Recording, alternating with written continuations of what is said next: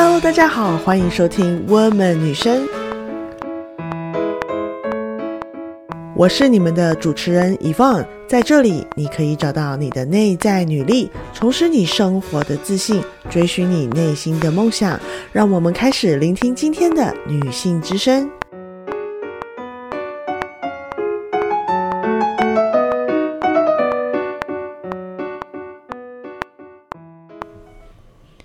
大家好，欢迎来到这一集的《我们女生》。这是我们节目的第一集。在做这一集之前呢，我筹备了很多很多不同的主题，包括最近很红的代孕啊，或是我之前一度很想做的正向身体 （body positivity） 运动啊，等等等等。但是呢，我想了很久，看了一些书，觉得刚刚以上所提的问题虽然都很重要。也是现在大家关注点比较高的，但是似乎没有涉及到我们亚洲女性的根本困境和需求。这些议题当然是普世的女性议题，但同时，在我关注女力运动 （women empowerment） 或是自我觉醒的这些课题的同时，我发现呢，在西方的讨论中，好像缺失了很大一部分因为亚洲文化而产生的女性议题。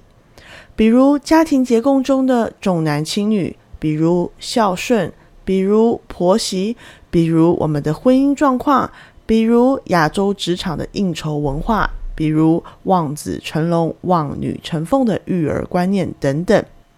这些观念呢，不能说全是不好的，后面我们会慢慢的一个一个解析。但是确实的确就是在西方的讨论中缺席的。也可能是跟我自己本身现在的状态有关。我希望能从基本的现代女性背后的底层逻辑来探讨我们女人在二零二一年依然持续要面对、要斗争，甚至要反思的问题。所以我决定花一点时间，可能是一两集或者三四集，把我们现代女性的问题梳理一下。好的，那么我们这个第一集就要来谈谈自我觉察。诶，不是要谈什么亚洲女性的困境吗？自我觉察又是什么？嗯，在我最近的研究下，我发现自我觉察其实才是所有问题的关键点。它是一个可以贯穿所有文化、所有阶级、所有种族、性别的一个练习。通过自我觉察，我们可以看到、听到。感受到，甚至是发现自己在家庭、在工作上、在孩子教养上、在社会上的一个情绪定位和处事逻辑。我先讲一个例子，我认识一个女孩子，就叫她小丽好了。她是学音乐的，父母送她到了加拿大攻读音乐，念了很好的学校，在校园里面谈了一场恋爱，大学毕业就结婚了。丈夫的工作也很好，她随着丈夫工作的关系搬到了另一个城市，远离了她一直以来居住和读书的地方，远离了她的朋友和家人。她成为了一名家庭主妇。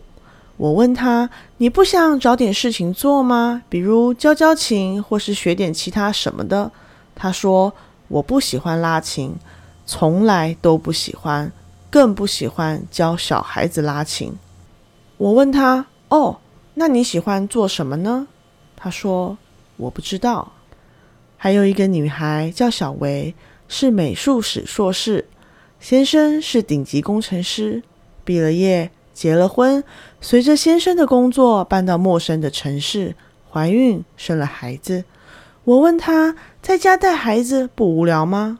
他说：“不带孩子，我不知道我能干嘛。”还有一个女孩叫小美，是电脑科学硕士，丈夫是医生，婚后也跟着丈夫搬到了先生工作的地方，结婚生孩子。我说：“你要不找点事情做吧？”她告诉我，她一点也不喜欢她的专业，当初是家里说读电脑好找工作才去的。可是真的要就业，她一点也不想每天蹲在电脑前面写程序。我说：“要不然你去上课，学你热爱的东西也好啊。”他说什么？哦，对，你们猜到了。他说：“我不知道我喜欢什么。”我相信你们身边有非常多这样的女孩子，甚至小丽、小维、小美就是你自己。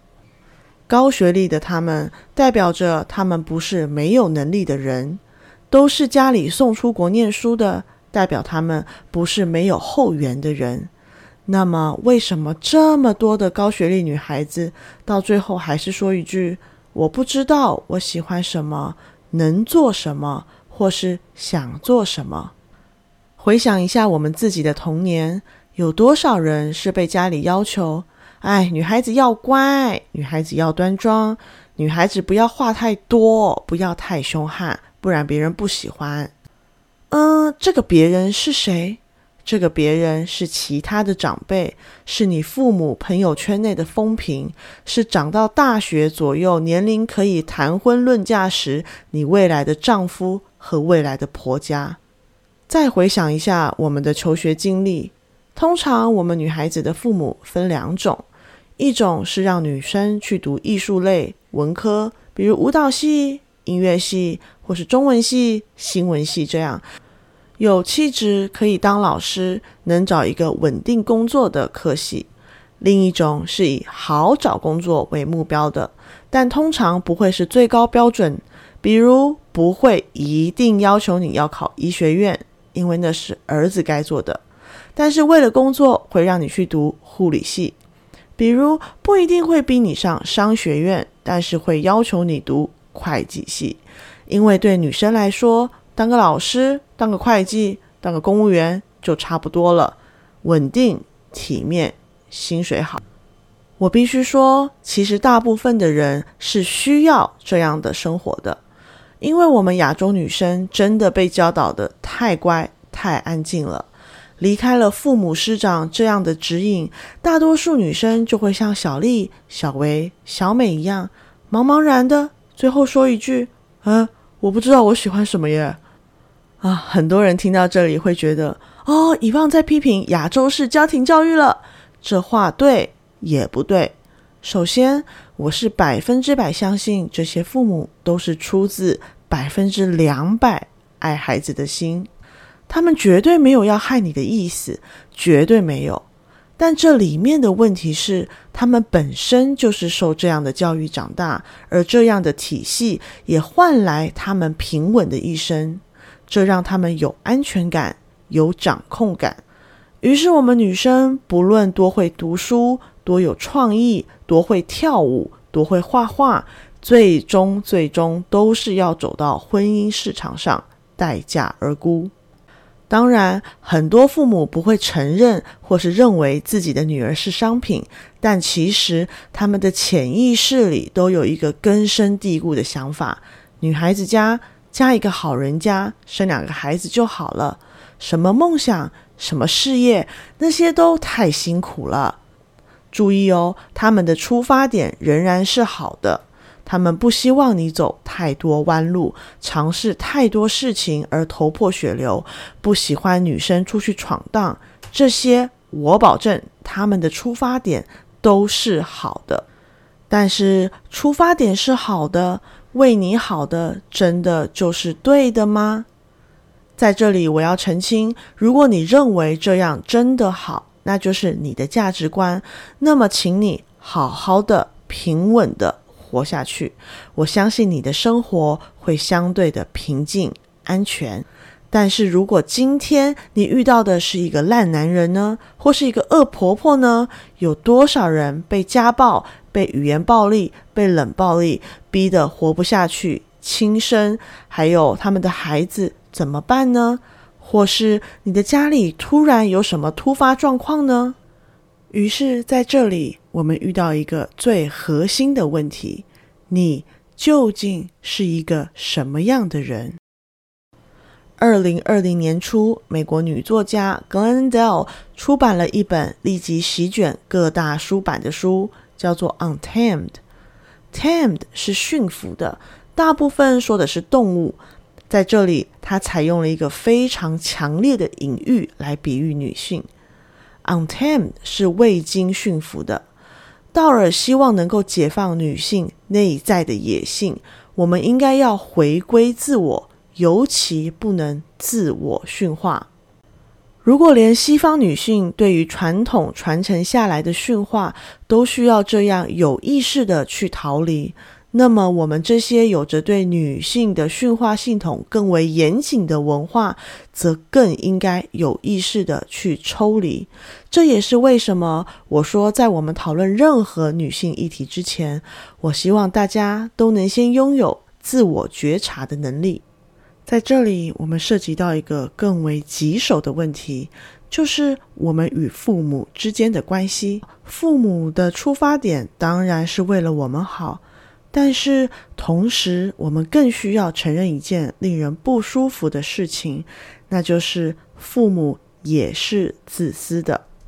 在我们传统的文化当中，我们总是歌颂父母对我们的养育之恩，付出多少，父母恩情大于天，等等等等。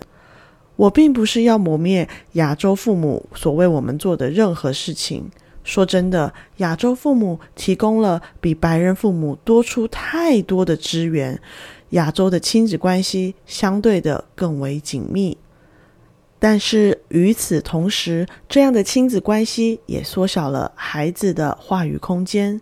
久而久之，我们变得越来越不知道自己的兴趣，不知道自己的热情，因为我们从小被教导应该要这样，应该要那样。我发现英文出版业市面上有很大一部分是在教导人如何追寻梦想，如何实现梦想。应运而生的一个新兴职业叫做 Life Coach，人生教练。回归到亚洲，问题就出现了。我们几乎没有提供实现梦想的指南，大部分都是如何快速赚钱、相关理财，如何通过读书学习而成功。注意，是成功，不是梦想。我们太了解什么是世俗意义上的成功了。但是梦想呢？你有多久没有想起那个小小的你，在小学的时候，忽然对自己的人生有了很大的热情？因为在那一天，你发现了自己的梦想。好的，女孩们，今天的功课就是：你的梦想是什么？是要独身环游世界？是到纽约去当舞者？到非洲当义工？或是开一间自己的小店，可以留言和我分享你最深层的梦想，那些想都不敢想的事。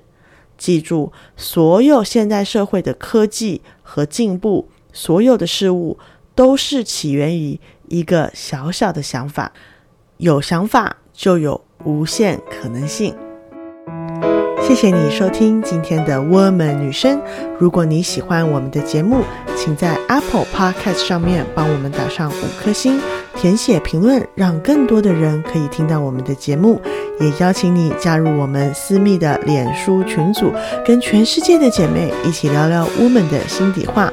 我们下次再见，拜拜。